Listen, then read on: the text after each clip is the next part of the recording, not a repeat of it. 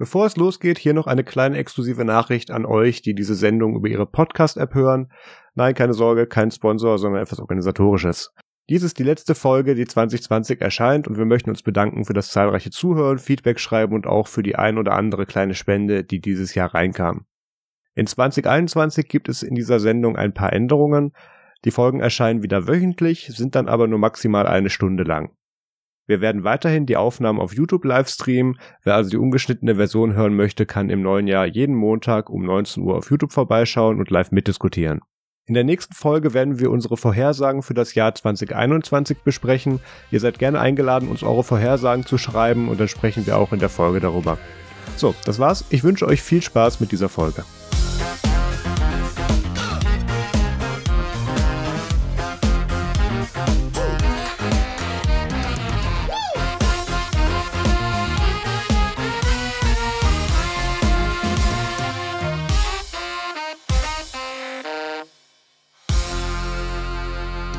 Hallo und herzlich willkommen zum Nerds und Podcast Folge 127. Heute ist der 26.12.2020. Mein Name ist Maus Quabeck und mit dabei ist der Peter Mack. Frohe Weihnachten! Nachträglich. Seasonal Greetings. Und Hallo Internet. Da, da hatte wieder so jemand Geburtstag und deswegen kommt man nicht einkaufen. Ja, der heißt Jesus, glaube ich. Jesus. Du hast mir zu Weihnachten auch was geschenkt, nämlich einen Grund, Geld auszugeben. Ja, ich habe ja mir auch selber einen Grund geschenkt. Geld auszugeben. Und zwar haben wir darüber in der letzten Folge gesprochen. Und zwar war das das Kapitel irgendwas mit Daft Punk, äh, Daft Punk Masken. Ich habe es eben noch mal nachgehört und ich habe mir den Kapitelnamen natürlich nicht gemerkt. Äh, und zwar diese Blank Masken von Kickstarter. Äh, da habe ich dann äh, mir gedacht, ach komm, ich bestelle jetzt doch noch eine, nachdem ich erst dachte, ach nee. Und habe dann natürlich, Marius einen Screenshot äh, von der Bestellbestätigung geschickt. Und dann musste er unbedingt nachziehen. Ja, ich habe mir dann auch eine gekauft. Ich habe erfolgreich Druck aufgebaut. Weißt du denn schon, in welcher Konfiguration, also in welcher äh, äh, ja, Ausführung und Bemalung du dir die holen willst? Farbe? Nee, weiß ich noch nicht. Ich schwanke noch zwischen Schwarz und diesem Leopardenmuster. Das Leopardenmuster ist geil, ne? Also, oh, UK gibt's auch gerade. Ich, ich blend gerade, ich, ich blend gerade das oh GIF ein, wo das durchcycelt. UK. Das will doch wirklich niemand. Das sind schon interessante Sachen dabei. Die haben jetzt auch einen Stretch Goal, ich glaube, für irgendwie 500.000 äh, Dollar mehr und dann machen sie irgendwelche, äh, nee, nicht DC, was war es, Warner Brothers äh, äh, Universe Charakter Muster dann da drauf. Mhm. Nee, schön. Ähm, wir haben beschlossen, wir werden dann damit mindestens eine Pre-Show dann aufnehmen, wo wir die beiden Dinger dann in der Fresse haben. Man wird wahrscheinlich nichts verstehen.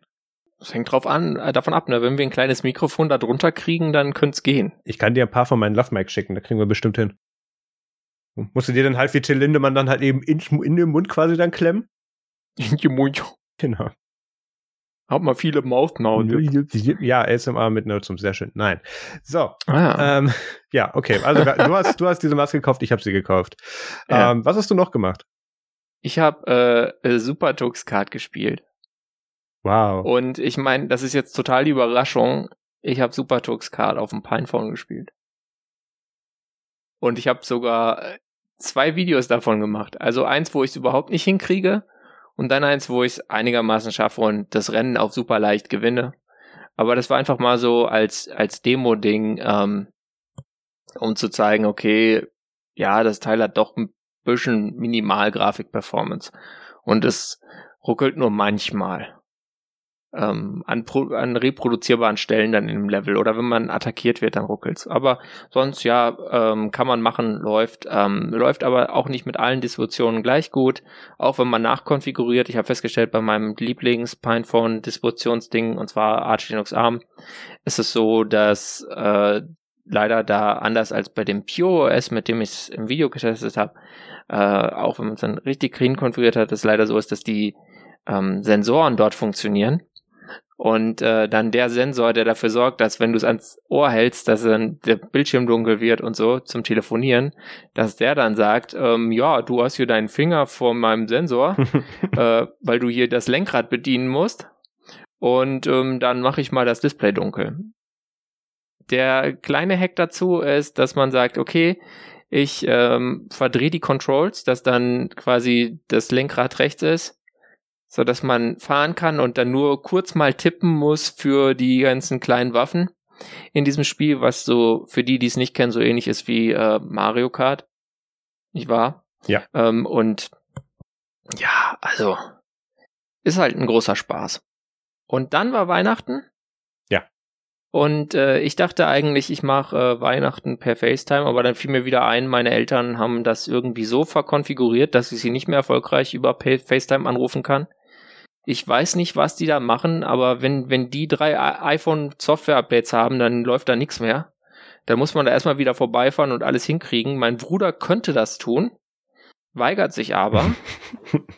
Und ähm, dann habe ich mir gedacht, ach ja, ich habe doch kürzlich so einen Aufruf gelesen, dass man dieses äh, Jitsi vom Remo von der Remote Cast Experience, die jetzt demnächst startet, mal testen soll und habe dann einfach da drin äh, das Ding als Jitsi Roam benutzt, um dann das zu testen und damit haben wir dann äh, anderthalb Stunden irgendwie am Heiligabend noch konferiert und das war hat auch technisch sehr gut funktioniert, äh, bis halt auf so ähm, ich weiß nicht, kennst du das, wenn du dich mit Leuten unterhältst, die nicht typischerweise Videotelefonie machen und die dann nicht wissen, wohin sie ihr Gerät halten sollen?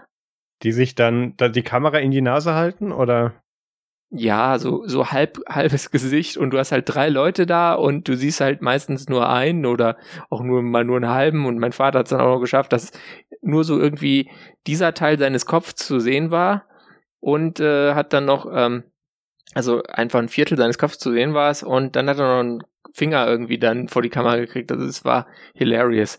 Äh, das war sehr, äh, das war ein gut, großartiges Weihnachtsgeschenk. Ich habe äh, sehr gelacht und ein paar Fotos vom Bildschirm geschossen, die ich natürlich niemand geben werde, aber ich fand's äh, echt witzig. ja. Marius, du hattest Weihnachten tatsächlich per FaceTime. Das ist richtig. Also ich weiß ja nicht, was, was du da veranstaltest, dass das bei, bei, äh, dass, dass deine Geräte bei deinen Eltern und Verwandten irgendwie nicht funktionieren. Ähm, bei uns haben die super funktioniert. Äh, meine Eltern habe ich ja komplett auf iOS umgezogen, endlich.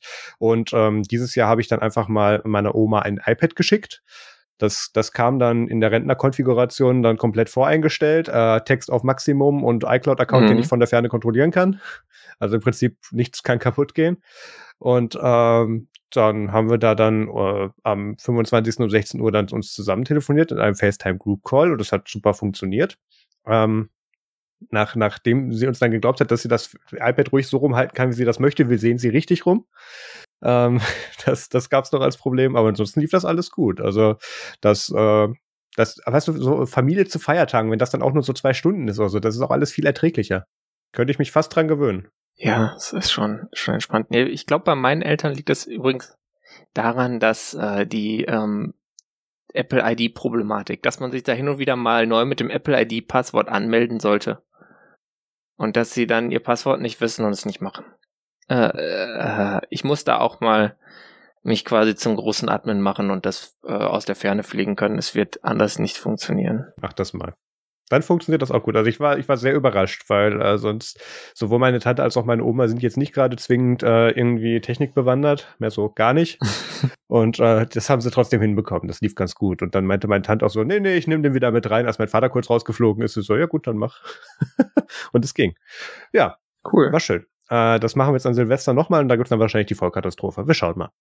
Dann kommen wir zum Follow-up und äh, wir haben jetzt so wieder so ein, zwei, drei M1-lastige äh, Themen, äh, also den neuen Prozessor von, von Apple in ihren MacBooks und in ihren Mac Minis bisher.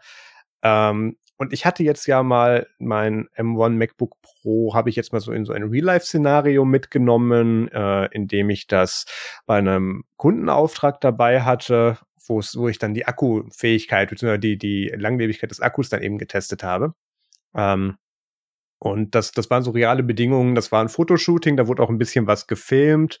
Teilweise wurde der Laptop als Teleprompter verwendet. Da wurde immer dann live äh, von der Wi-Fi SD-Karte oder von der Kamera direkt das Footage gezogen, alle paar Minuten. Da wurde äh, schon vorbearbeitet mit ein bisschen Color Correction. Ähm, den, den Weißabgleich habe ich darüber remote, also das, das, das äh, Coloring habe ich darüber remote nochmal gemacht. Also das, das wurde schon aktiv genutzt die ganze Zeit, dieses MacBook. Und ähm, das war so ein äh, ein Shoot über ja, über acht Stunden, beziehungsweise sechseinhalb Stunden war der Shoot und dann habe ich eineinhalb Stunden noch nachbearbeitet und, und Vorbereitungen gemacht und am Ende dieser acht Stunden war der Akku bei knapp zehn Prozent angekommen. Und der hat immer noch eine Stunde dann drauf gehabt auf der Uhr. Also da war ich sehr, sehr glücklich mit. Wow. Und das ist so ein Real-Life-Szenario, was ich, ich habe dann da auch nicht gerade, ich habe dann da auch sehr unoptimierte Sachen mitgemacht, wie dann ähm, das, das Konvertieren im Media-Encoder von, von dem Footage, ähm, nochmal durch Handbrake, bev bevor das dann final rausging, äh, nachbearbeitet, Color äh, und Grading und alles. Also da gehen schon Ressourcen bei drauf. Und das hat das MacBook auf einer Arschbacke abgesessen und ich habe immer noch nicht den Lüfter gehört. Ich weigere mich immer noch zu glauben, dass da ein Lüfter drin ist. Das heißt, da war auch ordentlich Rosetta 2 dabei. Da war auch ordentlich Rosetta 2 dabei. Ja. Und das lief trotzdem. Das lief mit einer besseren Performance, als das nativ unter Intel lief. Und einer besseren Batterielaufzeit als nativ unter Intel. Also ich kann mich nur wiederholen. Lass den Scheiß so, ich nimm's. Könnt ihr wegen mir genauso lassen. Passt. Nicht anfassen. Danke. nee, das, das fand ich wirklich beeindruckend, weil ähm, ich habe das natürlich in dem, in, dem, in den Thread auf Twitter dann so geschrieben, ich habe jetzt extra absichtlich kein Ladekabel mitgebracht. Nee, nee, mir fiel beim Kunden auf, als ich den Rucksack aufgemacht habe, scheiße, da fehlt was. Ähm, habe gesagt, ja gut, hm. dann vertwitterst du es jetzt wenigstens hm. und guckst, was passiert. Und ja, ähm, ich bin mit der Akkulaufzeit extrem zufrieden. Sehr cool. Und das, das Display war auch fast immer auf der, also das, das war nie runtergedimmt. Das war, das läuft ja äh, nativ nie auf oder wenn es dann unterwegs ist, nie immer auf 100 Prozent. Das regelt sich ja selber ein Stückchen runter. Aber ich habe es nie weiter runter gemacht. Das lief immer auf dem, was der dann äh, für für anschaulich dann befunden hatte. Das ist, das ist echt ein, ein toller Bericht. Also vor allem, wenn man es halt dann wirklich in the, in the wild äh, getestet hat. Und man hätte es ja eigentlich nicht gemacht, wenn man das Kabel dabei gehabt hätte, aber so, hm, ja, ich meine, gut, vielleicht hätte es irgendwo noch ein USB-Ladegerät, USB-C-Ladegerät geben können.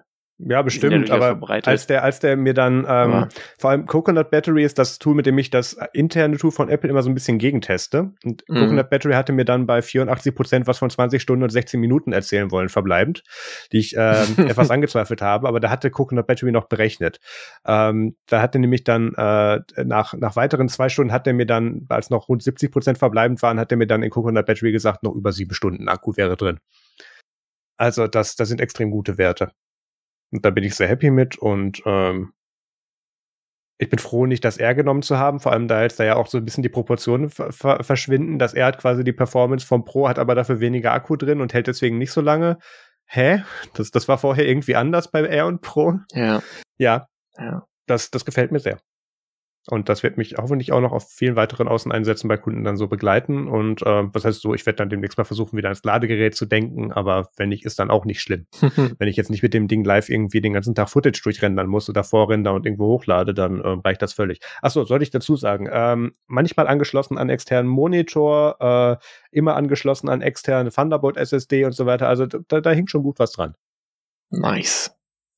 Wann holst du dir dein M1 Mac?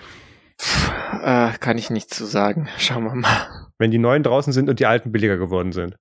Äh, wäre eine Möglichkeit. Ähm, was mich vor allem noch so ein bisschen abhält, ist so, ich möchte gerne, dass äh, sowas wie Homebrew dann läuft und ich Gutes. möchte jedenfalls eine grobe Perspektive haben, dass ich das Ding theoretisch weiter betreiben kann mit einem anderen Betriebssystem, wenn Apple dann den Update-Support kickt einfach diese E-Waste-Problematik. Aber ist relativ egal.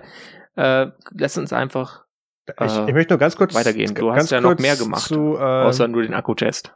Ja, aber ganz kurz noch zu, ähm, zu Homebrew. Das läuft bereits. Das, das, die Binaries werden da zwar für Inja runtergeladen, die laufen auch ganz normal, ohne dass du siehst durch Rosetta 2 durch. Okay. Also das, ja. das tut, du merkst keinen Unterschied. Ich rechne ja irgendwann damit, ja. dass sich das Ding beim Update irgendwann aufhängt, aber es macht's ja auch nie. Es tut halt. Nice. Also hast du einfach dann auch deinen deinen alten Homebrew-Install darüber umgezogen? Nee, oder? das, also technisch gesehen ja, aber ich habe da auch aufgesetzt? nicht so viele verschiedene wilde Dinger drin. Ich habe da irgendwie fünf, sechs ja. Tools nachgezogen. Bei mir auch nicht, aber. Und da, die, die tun Sachen, alle die und die laufen durch, die laufen durch Rosetta 2. Du kriegst davon auch nichts mit. Mhm der lädt die ganz normal runter, das tut. Also ähm, es wird an M1-Builds gearbeitet und ähm, die arbeiten jetzt wohl auch an einem, an einem Layer, wo sie erkennen, dass sie auf einem M1-Gerät laufen und schicken dann, falls möglich, das entsprechende M1-Paket nach und äh, haben da wohl eine Erkennung eingebaut für, beziehungsweise ein Layer, wo man dann, wo, man, wo sie dann switchen können auch. Du könntest dann auch zwischen Rosetta und M1 dann wechseln, aber das, das tut alles. Also das kannst du tun. Aber äh, ich bin auch gespannt, wie nice. lange Apple das Ding am Leben halten wird. Ich hoffe ja auf meine sechs bis sieben Jahre mit dem Gerät, auch wenn ich die, auch wenn das Gerät die bei mir nie erleben wird. Ähm, ich gebe dem Ding mal optimistisch drei. bis, bis ich sagen will, jetzt mhm. wirklich das neue Spielzeug, aber ähm, ich denke schon, dass Apple das Ding eine Weile am Leben halten äh, wird. Wahrscheinlich sogar, wenn sie den Punkt machen wollen, ich stelle jetzt mal so zehn Jahre in den Raum. Und dann sagen können, ja, das läuft ja immer noch so flüssig, da können wir auch noch dann, ja, zehn Jahre das aktuellste macOS ist schon ein bisschen weit geschossen, aber theoretisch könnten sie das wahrscheinlich sogar tun, ähm, dass das noch akzeptabel lief. Und dann können sie so sagen, ja, so geht Hardware-Support. Ja.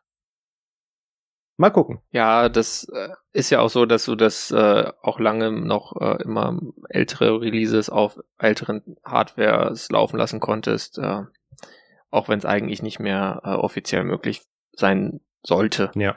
Ähm, dann hin und wieder gibt's halt mal so Sachen, wo sie dann, äh, das war jetzt jedenfalls in der Interwelt so, dass sie dann sagen, okay, wir brauchen jetzt hier dieses CPU-Feature, irgendwie, was weiß ich, SSE 4 oder so. Und wenn du eine CPU hast, oder SSE 2 war es, mm, irgendwie sowas relativ altes sogar, ja. was dann zum Beispiel diese ersten Mac Pros halt alle rausgehauen hat. Mit, ich glaube, was war es, Sierra oder so. Also so Sachen passieren, ähm, aber ja, ich, ich habe da auch gute Hoffnung, äh, dass äh, hier äh, Hector, Dingsbums, Hector Markan, weiß nicht, mm, heißt der so? Du, du meinst den äh, Mac-Patcher? Ed Markan 42, der, der, der Typ, der äh, jetzt diesen Patreon gemacht hat und dann oh, jetzt ja. sagt, ich baue euch da Linux drauf. Das, das gab einige kontroverse Diskussionen, auch, auch gerade, ob man das jetzt tun will. Und Apple hat das ja nie für was anderes vorgesehen. Sollte man das dann unterstützen und ist das dann noch ethisch korrekt und die ganze GNU-Geschichte hinten dran? Ähm, und, und wieso steckt man nicht die Zeit in irgendwelche freien CPUs und so? Ja, ja. Ja. Meine Güte, die Leute stecken die Zeit in das, in das, dass sie Bock haben. Punkt. Ja. Das ist halt, wie es passiert. Und das ist auch vollkommen in Ordnung. Ja. Okay, gut. Äh, Oder? Ja, nö, sehe ich auch so. Ähm, du hast auch vorhin kurz die äh, Kompatibilität mit anderen Betriebssystemen angesprochen und da habe ich auch mhm. äh, Windows 10 jetzt endlich mal auf dem M1 gebootet und zwar durch Parallels. Und Parallels kennen vielleicht manche noch, das ist so eine Art Premium Virtual Box, wo so Sachen schon fertig konfiguriert sind, einfach funktionieren und schön sind und ähm, nicht wehtun bei der Einrichtung und nicht nach einem Update kein Blackscreen oder Blackscreen booten und so. Nee, es tut einfach. Ähm, und ich habe das lange Zeit nicht genutzt, weil mir dann irgendwann VirtualBox gereicht hat äh, für das, was ich damit tun wollte, weil es war mhm. Maschinen hochfahren, im Autostart waren die beiden Programme und der Ordner, aus dem ich das, die, die Datei in, den, in das Programm gezogen habe, und dann habe ich die Kiste wieder runtergefahren. Dementsprechend war es mir bisher immer egal. Und jetzt habe ich das aber mal, ähm, da VirtualBox ja auf dem M1-Gerät nicht funktioniert hat, habe ich dann mal äh, Parallels getestet. Und für Parallels gibt es seit äh, knapp zwei Wochen, ja, zwei Wochen doch, eine äh, M1-Bieter, wo man sich zu anmelden kann und dann kriegt man da auch einen kostenlosen Key für und, und darf dann da schön mitmachen und mitspielen und man darf sogar sagen, dass man nicht die ganzen Diagnosedaten zurücksenden möchte. Das fand ich ganz gut. Und da kann man dann ARM-Images von Betriebssystemen drin booten. Nicht x86, nicht, nicht, äh, nicht äh, hier x86 basierte Maschinen, sondern es muss wirklich äh, ARM sein. Ähm, das ist aber aus mehreren Gründen gar nicht so schlimm, weil es gibt ARM-Images für Windows 10. Das sind die, die sind aktuell im Insider-Preview. Ich habe in den Show Notes ein Video verlinkt von einem, der erklärt, wie das geht. Das ist auch sehr schmerzfrei.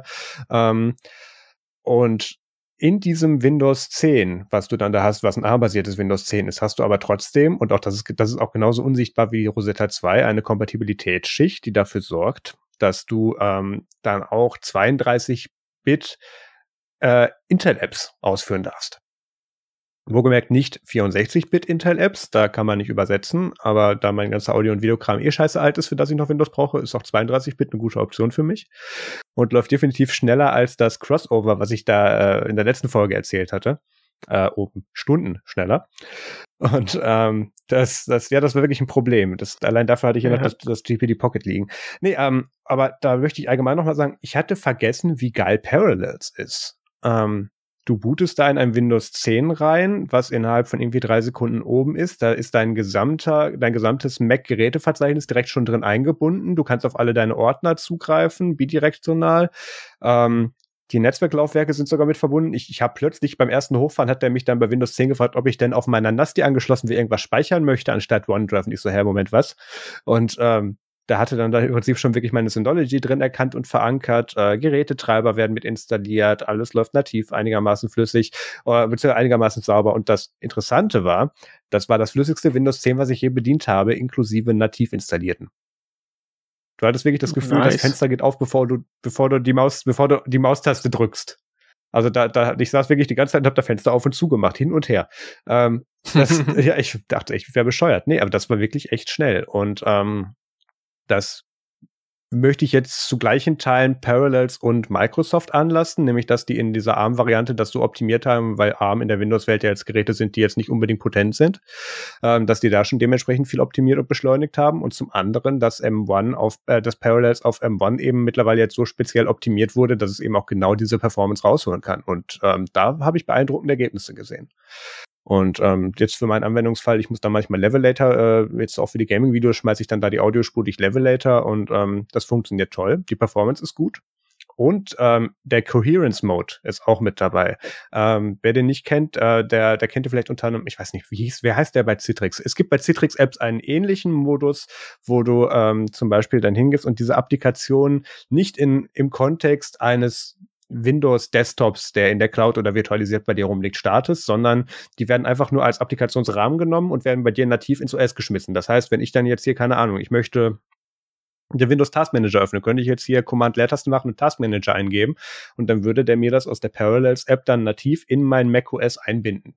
Das sieht aus, als wäre das dann eine native App, abzüglich nicht abgerundete Ecken und es ist halt eine Windows App, die scheiße aussieht. Aber ähm, du hättest dann wirklich die Apps da drin und das, das funktioniert schön, das geht schnell. Wenn die noch ähm, beim allerersten Start von der App, wenn zum Beispiel die Windows 10 VM darunter noch nicht läuft, dann dauert das drei Sekunden länger, aber auch dann ist die App da und da funktioniert Drag and Drop drin. Du kannst aus der Anwendung was rausziehen und das kriegt er dann sogar übersetzt, dass der dir das dann auf dem Schreibtisch in macOS richtig landen lässt und so. Das meinte ich somit, dieses Parallels, äh, also VirtualBoxen funktionieren und schön und ohne weh zu tun. Tut halt. Und das, das fand ich echt beeindruckend. Also das, das ich hatte, ich habe vor Jahren Parallels benutzt, da war das auch schon einigermaßen so, aber ich habe das schlichtweg vergessen, wie cool das war. Also das fand ich gut. Die Performance ist klasse und für Leute, die irgendwelche Apps noch brauchen, die nur auf Windows laufen, die vielleicht 32 Bit sind, ähm, dann könnt ihr die da weiterhin mitverwenden und das tut auch gar nicht weh und das läuft in, in allermeisten Fällen und in allen, die ich testen konnte, performant. Und die 64-Bit äh, x86 Emulation kommt ja dann auch irgendwann. Die ist angekündigt, die gibt's in bestimmten Beta-Images, die konnte ich nicht testen ja. und habe ich nicht getestet. Ich habe da auch keinen Anwendungsbereich für. Aber ich kann mir vorstellen, dass die vergleichbar bis genauso laufen wird. Ja, und wenn du weiter updatest, wirst du die irgendwann haben. Genau. Genau, Potenziell. Äh, genau äh, wichtiger äh, Stichpunkt, äh, Stichwort, ähm, bei diesen äh, Windows 10 Insider Builds musst du dich einmal kurz anmelden mit deinem Microsoft-Account, damit du in dem, über dieses Beta-Programm das ARM-Image kriegst, aber auch, auch da musst du dich dann drin nicht mehr einloggen außer du möchtest spezielle Windows 10 Update-Kanäle haben, dann schon. Das habe ich jetzt zum Beispiel gemacht. Mhm. Aber äh, das, auch das ist auch sehr, auch das ist vor allem in dem Video, was ich verlinkt habe, erklärt. Also ich war da in fünf Minuten durch. Klingt schmerzfrei. Ja, war es.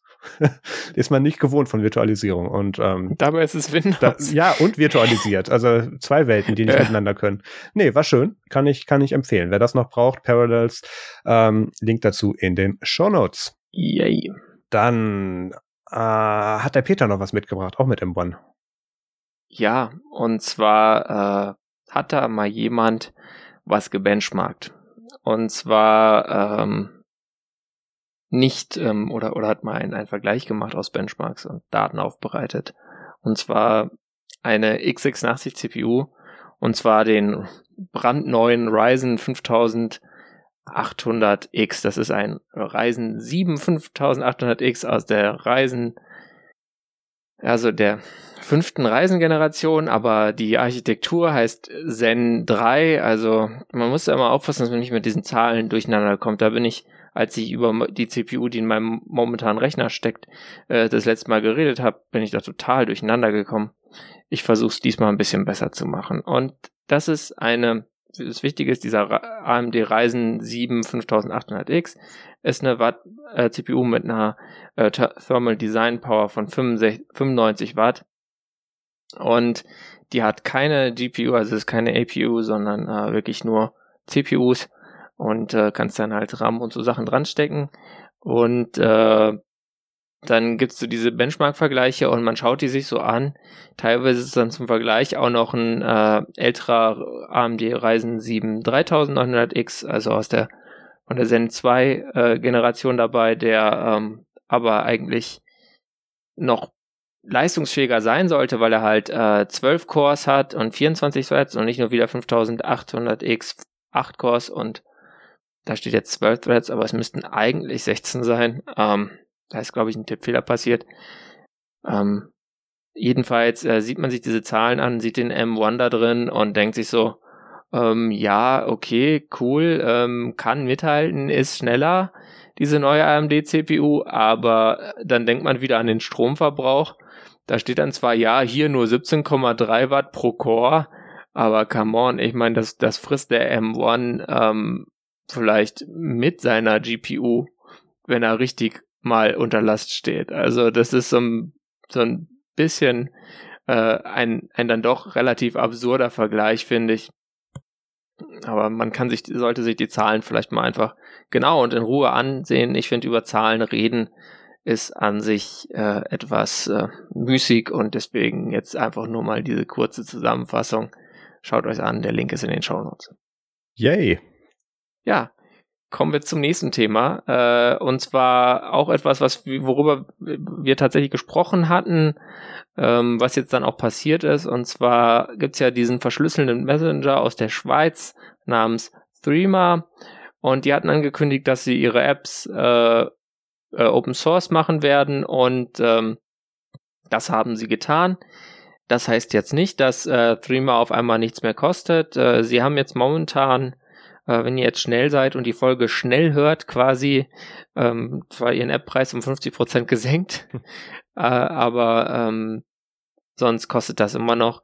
Ähm, der Code liegt unter der äh, GNU Afero Public License, also der AGPL V3.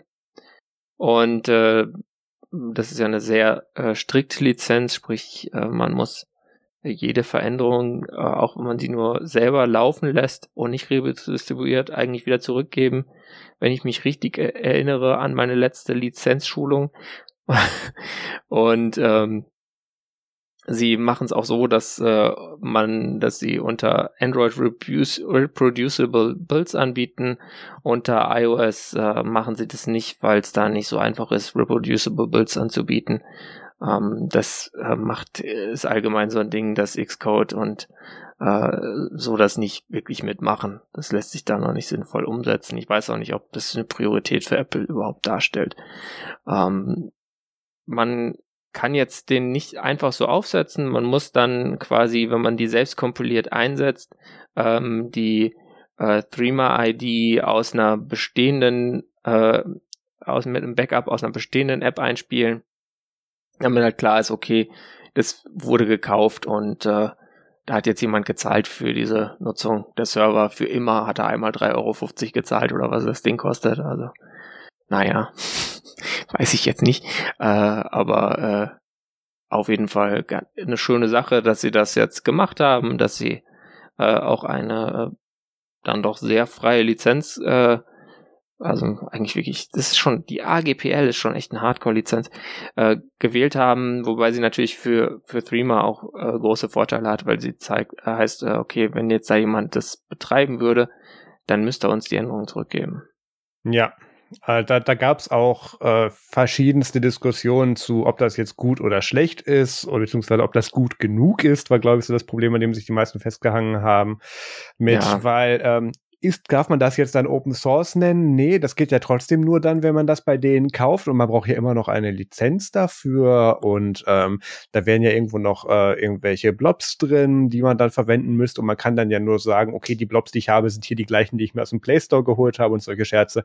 Also ähm, das, das ist wieder aus der Kategorie, ja, dann kriegt ihr halt gar nichts, wenn ihr euch nicht freuen könnt. Ja, ja. Das, was durch ermöglicht wird, ist, dass eben Third-Party-Clients für dieses, äh, für diesen Messenger gebaut werden können, was nicht, was eigentlich auch eine schöne Sache ist. Ein ähnliches Modell fährt Telegram. Ähm, die sagen, an unsere Server dürft ihr nicht ran, weil die Serverseite wurde auch bei Terema äh, oder bei Freema nicht ja, und nicht, nicht für Open Source, sondern ja. ist weiterhin unter den gleichen Behaftungen und, und äh, Beschränkungen wie auch davor. Aber du kannst dir jetzt deinen eigenen Client klöppeln und wenn du eine gültige ID hast, darfst du den auch verwenden. Glückwunsch. Ja, und das, das, das finde ich schön. Ähm, ich meine, so, so bringt man auch Leute dazu, er, so ermöglicht man es überhaupt erst Leuten auch weitere Features an die Plattform dran zu tackern, wenn man das will und oder anders mit vorhandenen Features umzugehen. Und ähm, ja, das ist schön, dass Streamer sich da öffnet. Das sehe ich auch so. Und äh, ich weiß nicht, wir haben die, wir haben eine Diskussion dazu beispielhaft verlinkt äh, von Mastodon. Ähm, ja, könnt ihr mal lesen und euch dann am Kopf kratzen. Ja, bei wem wir uns auch öfters am Kopf kratzen müssen, ist mal wieder Mozilla. Und zwar ist da eigentlich schon vor unserer letzten Folge, aber ich habe es jetzt danach gesehen, ein Artikel erschienen ähm, bei ZDNet, Endangered Firefox, The State of Mozilla. Und da hat sich äh, Stephen Wohan Nichols, und den kennt man irgendwoher, ja. also der hat auch einen grauen Bart in dem Bild, also der macht das alles schon länger. Der ist da nicht erst seit gestern dabei. Der ist in unseren Kreisen tatsächlich. Ich, also ich kenne Steven, ähm, der, der war damals auch in dieser ganzen Ubuntu-Phone-Geschichte, hat man ihn auch oft das mal gelesen. Also er kommt noch aus unserer Blase. Das ist jetzt nicht so einer, der mal jetzt so einmal gesagt hat, ach komm, ich schreibe mal was über Mozilla. Nee. Sondern der verfolgt das schon länger und ähm, hat sich mal die Zahlen angeschaut und wie das denn so ist bei Mozilla finanziell, was sie denn immer so ausgeben und wie viel denn da so typischerweise reinkommt. Ähm, besondere Zusatzeinnahmen mal ausgenommen. Und äh, ja, äh, kommt dann hinterher zu dem Punkt so, hm, ich weiß jetzt nicht wirklich genau, wie Mozilla, wie lange Mozilla das noch macht, ja. Nach wie vor fällt ja der Marktanteil. Sie haben jetzt kleinere Development-Teams. Sie haben ja auch wirklich äh, Leute, die lange da waren und auch verdient waren, ähm, entlassen mit ihrem, ja, mit ihrer Entlassungsrunde da an, Anfang 2020 oder nee, nee, jetzt kürzlich jetzt erst, erst, Mitte ja. 2020. Gab ja zwei. Ja. Äh, und man fragt sich halt wirklich so, äh, wie lang äh, kann Mozilla so weitermachen mit der momentanen Führung und deren Plänen? Und so schreibt das auch genau. Er schreibt ganz am Ende als letzten Satz, for Mozilla to continue to matter, it needs new management and a new strategic plan. Und das ist natürlich was, äh, ich denke, Marius, äh, wenn das jetzt ein offener Brief wäre, wir würden beide gleich unterschreiben. Ich würde sagen, der hört unseren Podcast. nee, also das ja, ist absolut. ah. ähm, wir hatten es wir hatten's vor der Sendung schon mal ganz kurz. Achso, wir machen in der nächsten Folge ähm, Vorhersagen für 2021. Ähm, unter anderem wird es auch Mozilla-Vorhersagen geben. Mehr werde ich da noch nicht erzählen. Ähm, äh, von was hatten wir es denn vor der Folge? Äh, genau, ähm, das ja, dass, dass es auch schon äh, vor Mitchell Baker nicht gut lief bei Mozilla und ähm, dass man ja, man muss dir eigentlich denken, dass wenn man schon in Anführungszeichen vom selbst erklärten Feind hauptfinanziert wird, was erstmal eine interessante Situation ist, ähm, dann sollte man wenigstens so weit denken äh, und zu sagen, okay, wir gucken, dass wir möglichst viel von dem Geld behalten. Wir wissen ja nicht, wie lange es noch geht. Und nicht das Geld mit beiden Händen, Armen und Beinen aus dem Fenster zu werfen. Und dann zwar noch so viel, dass man das eigene Team nicht mehr halten kann. Also man, ich, ich muss, ich muss mhm. gucken, ich, ich habe teilweise schon ein paar größere Kunden über Nerds und Media und, und die haben einen Bruchteil des Jahresumsatzes, den die Mozilla Corporation da fährt. Mit weitaus ja. weniger oder mehr Leuten, je nach Kunde. Und das ist echt unglaublich, wie man dann auf dem Level so fehlen kann. Vor allem, dass, dass wir sind ja nicht die Einzigen, die denen das sagen. Und Mozilla ist sich dessen bestimmt auch bewusst. Ähm, beziehungsweise bestimmt einige Leute bei Mozilla sind sich diesem Problem bewusst. Ich kenne es von einigen Leuten. Ich bin, man glaube es nicht, mit manchen Leuten bei Mozilla befreundet.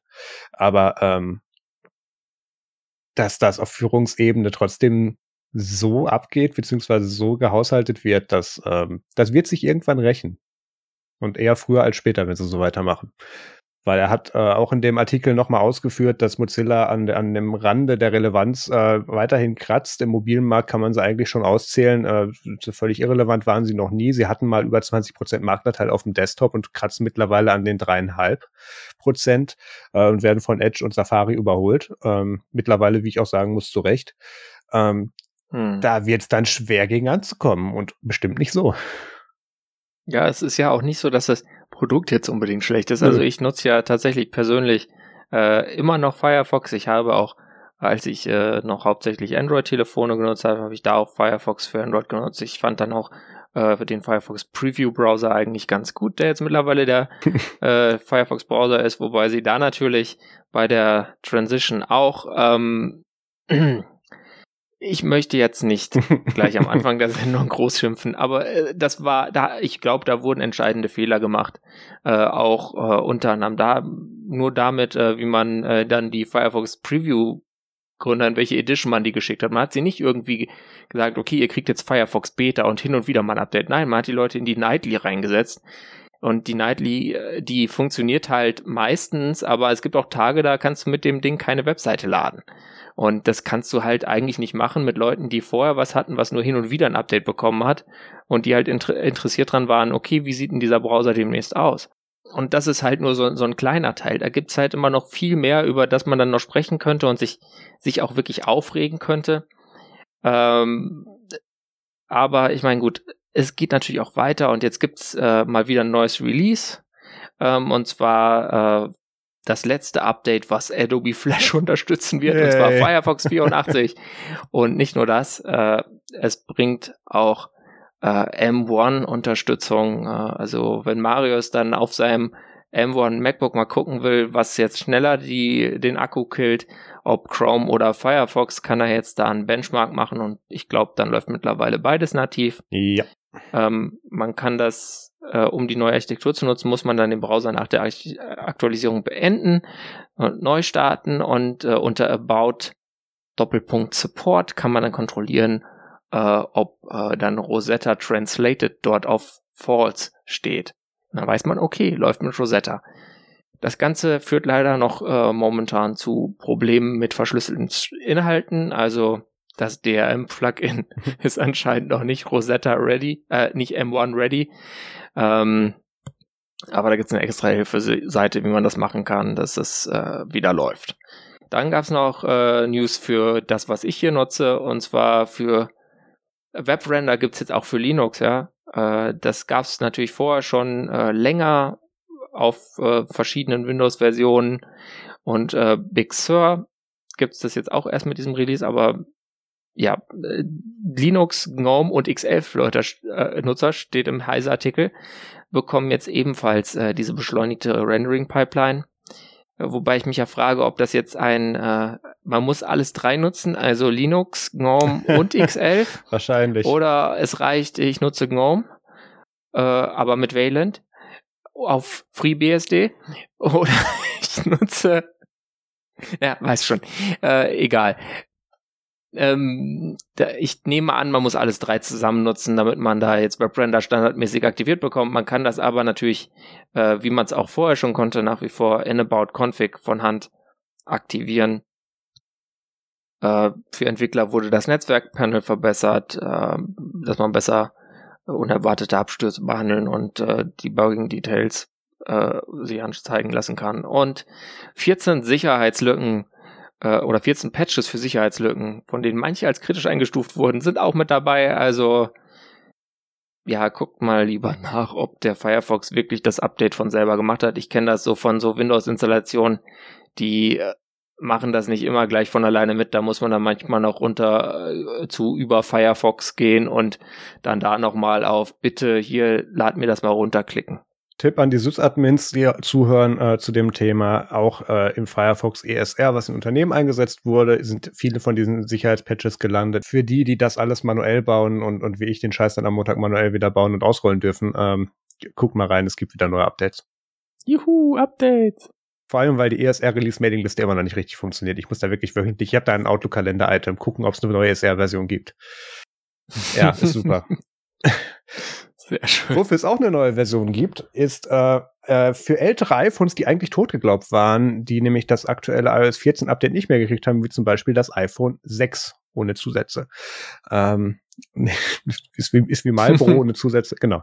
Ähm, jedenfalls gibt es ja, jetzt... Ja, auch für 6 Plus. Auch das, das stimmt, du hast recht, verdammt. Ah, da geht meine Logik dahin.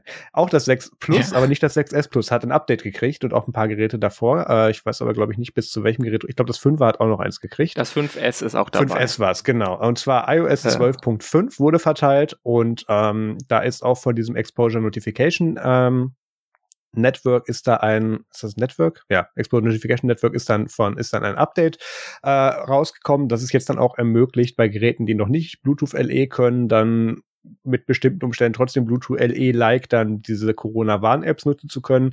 Ähm, allerdings muss für die Corona-Warn-App erst noch ein Update auf diese Version des Exposure Notification Frameworks, nicht Networks, ähm, gemacht werden, damit die App dann auch richtig läuft. Und äh, da besteht jetzt aber die Möglichkeit und wenn man SAP noch mal ein paar Millionen gibt, machen die das bestimmt. Yay, super billig. Oder wir warten, bis das, bis das der Typ von F-Droid wieder macht, beziehungsweise MicroG. Ja, ja. Ähm, ist, ist schön. Da sind jetzt auch noch in dieser iOS 12.5 sind auch noch äh, WatchOS 6.3 und äh, 6.3 äh, verteilt worden. Da sind auch noch ein paar Sicherheitsupdates drin und ein paar Bugfixes, die irgendwo noch rumlagen ähm, für Geräte, die nicht mehr WatchOS 7 bekommen. Ähm, Also das, das, das war mal so ganz nett. Da hat Apple gesagt, okay, wir haben jetzt zu Jahresende Langeweile hier für die Geräte, die wir eigentlich nicht mehr wollen. Hier ist nochmal ein Update. Das fand ich nett. Sehr gut. Wer, wer diese Woche auch dank Apple so ein bisschen Probleme hatte, ist Facebook. Ähm, Facebook hat ja mit iOS 14 so eine Funktionalität angekündigt, die äh, es ermöglicht, zu schauen, wo genau, beziehungsweise welche Informationen nutzt eine App jetzt von meinem Gerät. Und da gab es dann so Bilder, wo dann Leute dann bei der Facebook-App im App Store dann einen tauben Finger vom Scrollen gekriegt haben, weil sie dann sich die Privatsphäreninformationen angeguckt haben, weil da im gefühlt alles von dem Handy in verbunden wurde. Und ähm, Facebook hat dann auch, äh, war sich dann auch nicht zu doof, im Wall Street Journal eine gesamte Seite zu mieten, um da dann eine Werbung draufzuschalten, die besagt äh, ungefähr, wir, wir sind der Retter des, des äh, von Small Businesses und ähm, diese Werbungseinschränkungen, weil was iOS 14 äh, 4 mit ab 2, glaube ich, auch dann ermöglicht hat, ist, dass man gefragt wird, ob man von der App getrackt werden möchte. Und der App wird dann noch die Möglichkeit gegeben, in dieser, in dieser Ja-Nein-Frage zu erklären, warum sie das denn gerne trotzdem tun würde. Und dann darf das der User selber entscheiden. Und das, das Kuriose ist, die App muss sich dann daran halten. Sonst funktioniert das nämlich alles nicht. Und äh, ich weiß, konfuses Konzept, aber es gibt es. Und ähm, da die meisten Leute, wenn sie gefragt werden, eigentlich nicht getrackt werden möchten und wenn sie die Wahl haben und die App trotzdem funktioniert, dann auf Nein drücken, findet das Facebook nicht gut, weil dann müssen die den Service bereitstellen bei weniger Informationsgewinnung. Und dagegen haben sie jetzt dann eben diese Anzeige in der, im Wall Street Journal geschaltet, wo sie gesagt haben, wir sind der Ritter von Small Businesses und ähm, ja, ähm, es gibt ja ganz viele kleine und Selbstständige, die darauf aufbauen. Das ist so wichtig und deswegen haben wir jetzt hier extra eine Seite gemietet für zigtausend. Nein, ähm, das Problem bei Facebook ist, dass die ja als, in Anführungszeichen, in dem Fall passt es sogar Gatekeeper, diese ganzen Informationen ja aggregieren. Und ähm, die verdienen da am Ende das meiste Geld mit und nicht die Businesses, die tatsächlich die Werbung damit schalten. Aber Facebook möchte es jetzt so rumdrehen, als ob es eben ähm, jetzt wegen Apple dann kleineren Unternehmen schlechter gehen wird. Böses Apple. Böses Apple, wie könnt ihr nur? Das ist wirklich ganz schlimm. Wie, wie kann man nur hingehen und Privatsphäre als brauchbares, vermarktbares Feature verkaufen? Unglaublich. Wer kam denn auf die Idee? Und das dann noch ernst nehmen? Ja. Schade.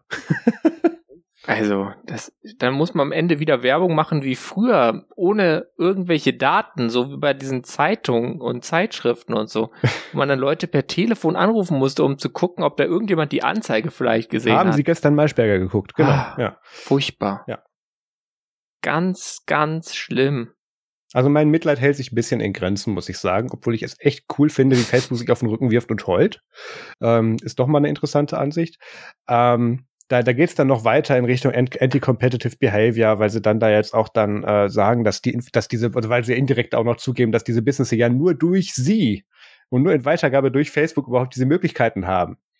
Ähm, was jetzt so ein bisschen wieder Henne-Ei-Problem ist, ja, die kleinen Unternehmen nutzen das, aber nur weil Facebook die einzige Möglichkeit ist, diese Daten überhaupt zu nutzen. Und deswegen verkauft Facebook die gerne weiter. Also das, das ist eine ganz interessante Dynamik und Facebook wird da auch, glaube ich, und das wird auch eine Vorhersage, glaube ich, von uns beiden für die nächste Folge dann sein werden, wenn wir 2021 vorhersagen. Facebook wird auch noch nächstes Jahr sehr viel Spaß haben, sowohl in, in den Vereinigten Staaten als auch in Europa, was die ganzen Privatsphären, Einschränkungen und, und äh, Public Hearings betreffen wird. Also, ähm, das war, das war vor allem, du musst dir denken, da saßen Leute an einem runden Tisch und haben äh, beschlossen, okay, wir müssen da jetzt was machen. Was machen? Wir schalten eine Anzeige im Wall Street Journal, weil da ja so Leute sitzen, die uns gut finden. Ähm, was ich noch interessanter finde, ist, dass Wall Street Journal die Anzeige gedruckt hat, aber das ist ein anderes Thema. Die haben das auch noch in anderen. Die drucken alles. Die drucken alles, das muss man leider auch sagen. Wenn du das bezahlst, machen Da sitzen das. auch gute Leute, aber die, leider drucken sie auch alles. Ähm, ich glaube, äh, Bloomberg Newsweek hat noch gefehlt, aber sonst hätten sie fast alle wieder gehabt. Das, das war halt schon wirklich bescheuert. Ähm, das als Reaktion ausgerechnet zu nehmen. Und äh, die haben ja auch schon davor drüber gewettet und dann hat, ist ja sogar Apple noch mal kurz zurückgerudert und hat gesagt, okay, wir warten jetzt noch mal eine Punktversion, bis wir dieses Feature dann enforcen. Ähm, um anderen Entwicklern mehr Möglichkeit zu geben, sich darauf vorzubereiten und dementsprechend ihre Apps anzupassen. Und da ging es wohlgemerkt nicht darum, sich dann bis zur nächsten Punktversion ein gescheiteres Geschäftsmodell rauszusuchen, sondern diese Texte, die man in die Boxen reinschreiben kann, auszufüllen, um zu erklären, warum man vielleicht doch Tracken erlauben möchte oder den Nutzer dazu animieren möchte, Tracken zu erlauben. Und ähm, ich, ich erinnere mich noch an die Folge, Peter, die wir dann hier hatten, und, und ich habe dann so vor mich hingeträumt und gesagt, ja, Facebook wird dann, äh, Apple wird dann irgendwann in den Apps dann vor, vorhersagen oder beziehungsweise ähm, vorschreiben, dass jetzt wirklich jeder Tracking-Pixel und jeder Third-Party-Cookie einzeln bestätigt werden muss und jeder muss erklärt werden und der User wird so genervt sein, dass er das irgendwann ganz abstellt. Mhm. Und das ist jetzt das, was passiert. Ähm, es ist mittlerweile mit Meme-Potenzial auf TikTok und äh, witzigerweise auf TikTok und auf Twitter ähm, geworden, dann diese ganzen Privatsphären-Reports durchzuscrollen, zu gucken, was denn alles bis zum letzten Furz mit deiner Device-ID verbunden wird und dann von Facebook genauso weitergeleitet wird. Also, das, das finde ich einen sehr interessanten Schritt. Ich sehe gleichzeitig Apple ein bisschen in der Pflicht, diese Möglichkeiten dieser, dieses ganzen, dieser, dieses Aggregierens von Inhalten und, und Hintergrundinformationen etwas einzuschränken, weil da Sachen dabei sind, die ich mir nicht erklären kann. Oder einfach nur so ein Item-Limit von, keine Ahnung, 100 verknüpften Informationen pro App oder sowas zu sagen. So mehr dürft ihr nicht mitnehmen, sucht euch vorher aus. Ähm, oder sowas zu machen. Da, da ist noch viel Potenzial für Apple, um andere Firmen zu ärgern und ich hoffe, dass sie da auch was dran machen werden. Weil wenn man sich das gerade bei Facebook durchscrollt, äh, ich habe Facebook auf meinem iPhone nicht installiert, sonst würde es in die Kamera halten.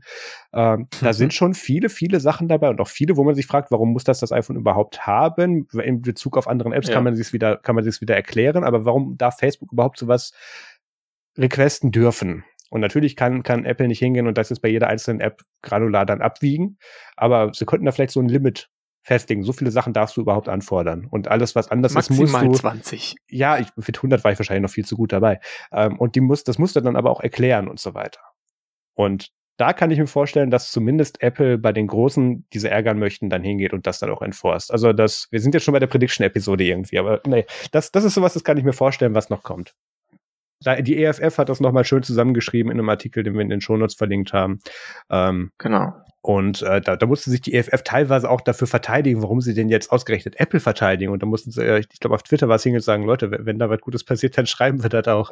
Ist doch jetzt auch schön, dass das mal einer ist, den wir normalerweise nicht so gut finden. Äh, ja. ja. This is why we can't have nice People. things. Ja. Aber gut, äh, ich meine, dann haben wir noch verlinkt, äh, wie man wieder jemand durch äh, diese Facebook Privacy Section im App Store äh, scrollt äh, und schier nicht fertig wird. Und es ja. ist eigentlich kein gutes Meme, weil es halt viel zu viel Text und es dauert viel zu lang. Ähm, und dann noch was Lustigeres, und zwar den ähm, sehr charmant übersetzten Dialog in aus sieht aus wie ein Screenshot aus Instagram, würde ich sagen, vom Logo her, und zwar vom Instagram Chat-Dienst. Und zwar einige Features sind nicht verfügbar, steht da. Hiermit sollen neue Regeln für Nachrichtendienste in Europa eingehalten werden. Wir arbeiten daran, sie wieder verfügbar zu machen. Und beim Wort Nachrichtendienste musste ich dann sehr lachen und lag fast unterm Tisch. Äh, ja, das, das kam diese Woche auch noch zusammen, weil da ging es um die Durchsetzung und um das Inkrafttreten der E-Privacy-Richtlinie. Genau, und die geht jetzt auch für Chatdienste, ja. nicht Nachrichtendienste. Keine Sorge, liebe Zuhörer von äh, diversen äh, Organisationen wie Verfassungsschutz, BND, MAD oder so. Nee, nee, die Privacy-Richtlinie gilt Grüße. nicht für euch. Der Verfassungsschutz folgt mir auf Twitter. Das ist ein anderes Thema. ähm, nice. Ja, äh, Liebe Grüße. Das, das ist eine Story, die erzähle ich ein andermal. Ähm, ja, ähm, das, das ist nämlich die zweite Nummer, wo Facebook sich wieder auf den Rücken geworfen hat und angefangen hat zu heulen. Äh, die fangen jetzt dann an, über in Apps überall hinzuschreiben, ja, wir würden euch ja gerne den vollen Funktionsumfang geben, aber das können wir nicht, weil die böse EU jetzt da sowas gemacht hat. Und ähm, tun so, als müsste das jetzt die EU ändern und nicht die Facebook, die böse Facebook ihren Dienst anpassen, damit es auch in der EU funktioniert. Ähm, und das Witzigste daran ist eigentlich, dass sie nicht dahin schreiben, was jetzt genau eingeschränkt ist. Sondern da kommt einfach nur dieses Banner. Ich konnte in Instagram ehrlich gesagt keinen eingeschränkten Funktionsumfang bisher feststellen. Ähm, ich, Aber Marius, einige Features sind nicht verfügbar. Wir arbeiten daran, sie wieder verfügbar zu machen. Ja, ich lese. Ja. Mhm. Äh, ja, nee, war, war eine interessante Woche. Also ich, ich, ich bin gespannt, was Facebook irgendwie am, im, in der ersten Woche in 2021 abziehen wird, wenn das Ganze dann nämlich auch mit Strafen belegt wird. Juhu. Yay. Apropos Strafen und äh, Wettbewerbs, äh, jetzt hätte ich fast Optimierung gesagt, äh, Bevorzugung ist vielleicht ein ganz gutes Wort. Bevorzugung meinst du? Hm. Eher Wettbewerbsleistung. Und zwar. Von wem an wen? Ja, egal, mach. Mediatek. Ihr kennt das. Das ist dieses, das sind diese Chips, die immer in diesen Telefonen stecken, bei denen man sich so denkt, ja, das ist jetzt ein bisschen billiger, aber ist das auch gut? Und dann kauft man sie trotzdem und ähm, wenn man Glück hat, kriegt man auch mal ein Android-Update. Ähm, also ganz so negativ sehe ich Mediatek jetzt natürlich nicht. Ähm, äh, es, es, gibt ja auch dann jetzt demnächst dieses Volaphone, wo auch ein MediaTek-Chipsatz drin ist. Äh, MediaTek jedenfalls ist jetzt größter Smartphone System on a Chip Hersteller. Also der Hersteller dieser äh, Chips, die da im Smartphone ähm, CPU, GPU ähm, und verschiedene ja, Digital äh, Signaling Sachen machen. Und äh, da haben sie jetzt wirklich einen Marktanteil gefunden ähm, im dritten Quartal 2020 äh, von 31 Prozent, äh, knapp vor Qualcomm mit 29 Prozent, ähm, womit die Wobei im zweiten Quartal sah es noch anders aus. Da war äh, dann äh, Qualcomm mit 31 Prozent, mit Mediatek vor 26 Prozent. Das sieht jetzt nach einer sehr dynamischen Entwicklung aus. Ähm, aber äh, sind wir mal gespannt. Äh, bei den 5G-fähigen Chips ist es nämlich so, dass da Qualcomm nach wie vor äh, vorne liegt mit einem Marktanteil von 39 Prozent und ähm, wahrscheinlich wird sich demnächst äh, vor allem 5G erstmal so verkaufen. Und ähm, Medien, Mediatek hat jetzt vor allem ähm, wahrscheinlich den Marktanteil steigern können, weil äh, Huawei äh, neuer Mediatek-Partner ist. Äh, Huawei hat ja äh, aufgehört, äh, die eigenen äh, Kirin-Chips zu entwickeln. Ähm, wegen der Handelsbeschränkung mussten sie das, äh, glaube ich, tun und waren da auch nicht glücklich mit und setzten jetzt dann halt auf Mediatek-Chips ähm, wie zum Beispiel den Dimensity 1000. Das ist halt sowas, ja, ist ein bisschen so ähnlich wie dieser äh, Schnapstar Dragon, den wir besprochen haben, nur er hat halt nicht diesen äh, X1-Core, der da besonders stark ist, sondern halt einfach 4 Cortex A77 äh, und 4 Cortex A55. Also es äh, dürfte schon ein Stück mhm. hinter dem Dings liegen, hat aber dafür eine AMALI-Grafik und ein 5G-Modem. Also vielleicht kein, kein schlechter Chip, aber ist jetzt auch nicht so dass man sagt, ja, das ist jetzt hier der stärkste Chip aller Zeiten, aber muss es ja auch gar nicht sein. Äh, Preis und sowas spielt ja dann doch immer noch eine Rolle. Ja, das meinte ich so ein bisschen mit, mit Beeinflussung der Märkte. Also ähm, dann kommt dann raus, dass, dass der Orangene dann äh, irgendwelche Aktien bei denen hat. Nee, ähm, das, ja. das wär's dann noch. ja. Der Orange. Der Orange. Und dann komme ich zum nächsten Thema. Ja. Und zwar ist das ein Gerät, was ihr euch jetzt, wenn ihr zu Weihnachten noch nicht genug be bekommen habt zum Spielen, könnt ihr euch das quasi noch holen. Und zwar äh, ist das, äh, kostet auch nur 80 Dollar. Und da läuft Ubuntu drauf. Ne? Also ich meine, cooler geht ja gar nicht. Sieht so ein bisschen aus wie eine Switch und ist von der Firma Hardcorner das Odroid Go Super. Ähm, ist total kompatibel mit dem vorherigen Spielegerät von denen, ähm, dem Odroid Go Advance, der ein 3,5 Zoll äh, Display hatte. Dieses Ding hat jetzt ein 5 Zoll Display, äh, was mit einer relativ niedrigen Auflösung läuft. Ähm, also 854 x 480 Pixel, das ist quasi VGA auf 16 zu 9 aufgebläht. Und ähm, hat eine große äh, 4000 mAh Battery und eben den Rockchip RK 3326 Chip, der ja, der ist noch 32-Bit, äh, wenn ich es richtig sehe, wobei A, A, Cortex A35 weiß ich jetzt auch nicht. Könnte auch schon 64-Bit-Chip sein, aber es gibt immer noch diesen zwei, drei Chips äh, in den, mit den zweistelligen Cortex-Ziffern, äh, die eben 32-Bit only sind und eine ARM Mali G31 MP2 Graphics. Äh, das ist also jetzt kein super schnelles Ding, aber man kann halt dann äh, darauf so ein paar ältere Spielekonsolen emulieren und äh, vielleicht einfach mal zwischendurch viel Spaß haben, ja? Mit Emulation Station. Ja, die, die hatten mich, die hatten mir was geschrieben, als die gerade angefangen haben mit dem Assemblen von den Parts, ob ich da auch was zum Testen haben möchte. Und ich, ich habe gedacht, okay, das ist irgendwie nur so ein Nintendo Switch Klon und habe die E-Mail nicht mehr beantwortet. Jetzt habe ich sie beantwortet hm. und jetzt haben sie natürlich keine Testgeräte mehr. Ähm, Tada. Ja, sah interessant aus. Ähm, ich ich finde es auch schön, da endlich mal wieder eine Gaming-Konsole auf der Age-Top läuft. Äh, ganz, ja. ganz wichtig, ähm, aber auch nur für die Bilder. Das beste Spiel, Age-Top. Das beste Spiel, ja. Nach Neofetch. Nach, ja, aber mit den alten Symbolen noch, also mit den outdateden Symbols dann jedes Mal. Äh, Logos, ja. nicht Symbols. Ja. Äh, die, die hatten, glaube ich, auch angeblich irgendwelche äh, hier nicht nicht nicht nur Nintendo 64, sondern auch Nintendo GameCube Kompatibilität. Deswegen fand ich die ganz kurz interessant. Aber jetzt muss ich warten, bis die rauskommen. Äh, ich ich habe den finalen Preis nicht mitgekriegt. 80 Dollar. Ah, doch, das waren das. Okay, das war nicht der. Ach nee, der der der nee, der Advance, war noch, der war noch günstiger. Genau, Dollar. das war das. Den kann man jetzt auch noch kaufen, wenn man jetzt nicht bis Januar warten will. Der hat halt ein kleineres Display ähm, mit auch, ich glaube, noch weniger Auflösung, was dann wahrscheinlich bei der gleichen GPU eine bessere Performance bedeuten könnte, wobei mhm. ich jetzt nicht denke, dass sie das jetzt größer gemacht hätten, ähm, ohne die Performance ein bisschen zu testen. Also zu viel Abfall wird es da jetzt nicht geben, denke ich.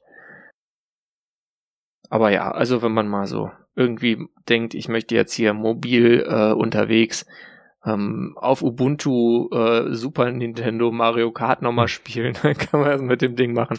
Oder halt auch verschiedene PlayStation Portable oder PlayStation 1 Spiele. Das geht auf jeden Fall.